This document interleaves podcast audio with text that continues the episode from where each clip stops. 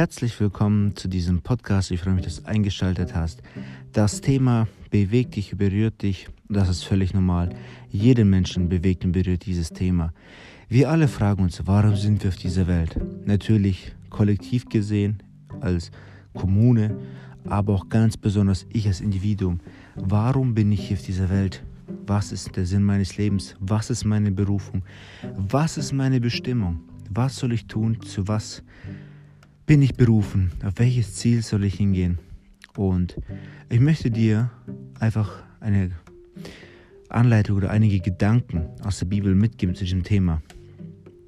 Der allererste wichtigste Punkt ist, du als Christ, du bist ja ein Christ geworden und da möchte ich aus dem Römerbrief Kapitel 10, Verse 9 bis 11 lesen. Und zwar, wenn du mit deinem Mund bekennst, dass Jesus der Herr ist und in deinem Herzen glaubst, dass Gott ihn aus den Toten auferweckt hat, wirst du gerettet werden. Denn man wird für gerecht erklärt, wenn man mit dem Herzen glaubt. Man wird gerettet, wenn man seinen Glauben mit dem Mund bekennt. Denn die Schrift sagt, wer ihm vertraut, wird nicht enttäuscht werden. Und das ist die Vorstufe. Bevor wir über dieses Thema Berufung nachdenken, geht es um diesen Punkt bist du ein Sklave Jesu Christi? Bist du ein Freund Gottes geworden? Bist du ein Kind Gottes geworden? Bist du ein Nachfolger, ein Jünger Jesu geworden? Und dann erst kommst du überhaupt in diese Position, dir diese Frage zu stellen und eine Antwort erwarten oder erhalt, eine Antwort erhalten zu können. Und bist du ein Christ geworden, dann bist du jetzt ein Sklave Gottes. Römer 6 steht in 20 bis 22 äh, die Sache so beschrieben. Als ihr Sklaven der Sünde wart, wart ihr von jeder Gerechtigkeit frei. Und was kam dabei raus? Ihr habt Dinge getan, für die ihr euch jetzt schämt und die euch letztlich nur in Tod gebracht hätten. Aber jetzt seid ihr vom Dienst der Sünde befreit und Sklaven Gottes geworden. Das bringt euch den Gewinn eines geheiligten Lebens und im Endergebnis das ewige Leben. Und das heißt für dich, als Christ stehst du nun im Dienste Gottes.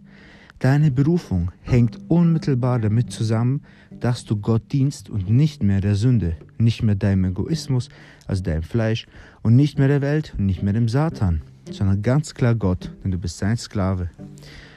Ja, und was dürfen wir wissen, wenn wir jetzt wissen, okay, ich bin bekehrt, ich bin wiedergeboren, ich habe mein Leben Jesus Christus unterstellt, ich möchte ihm dienen, mein Leben soll ein Dienst für ihn sein.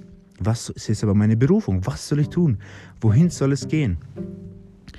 Und wir beide dürfen wissen, aus Epheser 2, Vers 10, in Jesus Christus sind wir Gottes Meisterstück. Er hat uns geschaffen, dass wir gute Werke tun, gute Taten, die er für uns vorbereitet hat, damit wir sie in unserem Leben ausführen.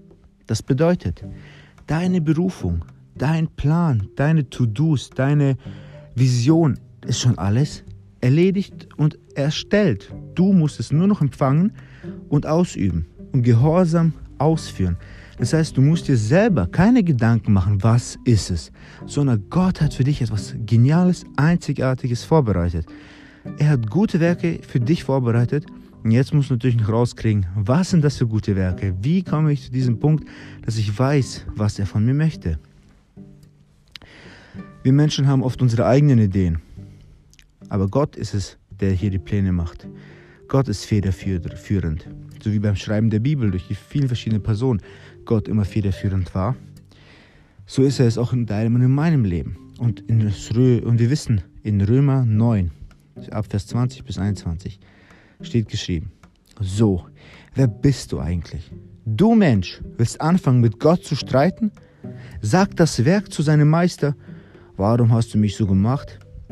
Ist der Töpfer nicht Herr über den Ton und kann aus derselben Masse ein Gefäß machen, das auf der Festtafel zu Ehren kommt, und ein anderes, das für den Abfall dienen soll? Hier werden Tongefäße beschrieben, die zum Beispiel für Essen bei einer Festmahl, bei einer Festtafel benutzt wurden, oder eben so ein Nachttopf oder ein Topf für die Biomülltonne. Ja, damals gab es noch kein Plastik, sondern eben Ton.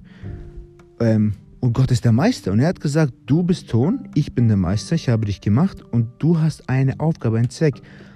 Und es muss dir nicht gefallen. Gott ist der Herr. Du kannst mit ihm streiten und sagen, warum hast du mich so gemacht? Naja, aus 2. Korinther geht es weiter. Wenn also jemand mit Christus verbunden ist, ist er eine neue Schöpfung. Was er früher war, ist vergangen. Etwas Neues ist entstanden. Und das bedeutet, Du bist etwas Neues, du bist schon deine neue Identität. Jetzt musst du nur noch mehr zu dem werden, was du schon bist. Vielleicht ja, geht es dir damit nicht gut. Vielleicht weißt du das einfach noch gar nicht. Vielleicht sagst du, nee, ich möchte selber denken, ich möchte selber entscheiden. Vielleicht aber auch sagst du, nee, das Schicksal oder beziehungsweise die Entscheidung, der Wille Gottes ist zu hart für mein Leben. Listen wir mal Hiob 36, Vers 22. Gott ist erhaben in seiner Macht. Wer ist ein Lehrer wie er? Wer schreibt ihm seinen Weg vor und wer darf sagen, du hast Unrecht getan? Denk daran, sein Tun zu preisen, das die Menschen besingen. Das heißt, wir Menschen haben nicht das Recht, zu Gott zu sagen, du hast Unrecht getan oder ihm diese Frage zu stellen. Wir haben Gott zu loben und die Ehre ihm zu geben. Es ist nicht immer leicht. Ich weiß nicht, welche Lebenssituation du stehst. Gute Zeiten, schlechte Zeiten. Aber du hast eine ganz klare Berufung. Nur du weißt es noch nicht, für dich ist es nicht klar. Und wir haben wirklich jetzt gesehen aus verschiedenen Bibelstellen, die auch in den Kommentaren des Podcasts ich auflisten werde, dass wir eine neue Kreatur sind, dass wir Sklaven Gottes sind, dass Gott der Mächtige ist, der entscheidet, was, was aus uns wird. Und dass wir Gehorsam eben zu leben haben ihm zur Ehre, damit die Menschen auf der ganzen Welt ihm Ehre geben. Denn das ist ja die Hauptaufgabe eines Christen. Das tun, was Gott Ehre bringt. Und das allerletzte, ein letztes aus Hebräer 5, Vers 4. Niemand kann sich selbst zum hohen Priester ernennen. Man muss von Gott zu diesem Dienst berufen werden, wie es einst bei dem ersten hohen Priester Aaron geschah. Ja, Hebräer 5, Vers 4 hat es so gut auf den Punkt gebracht. Egal welche Aufgabe du hast, ob du predigen sollst, ob du Stühle aufstellen sollst, ob du Seelsorge machen sollst, ob du einfach dann einer Oma über die Straße helfen sollst. Ich weiß es nicht. Ich habe hab jetzt auch keine Liste in meinem Kopf an Sachen, die man tun kann. Ich bin natürlich auch kein Meister. Das, der, der Meister ist nur Gott. Er hat den Überblick über alles.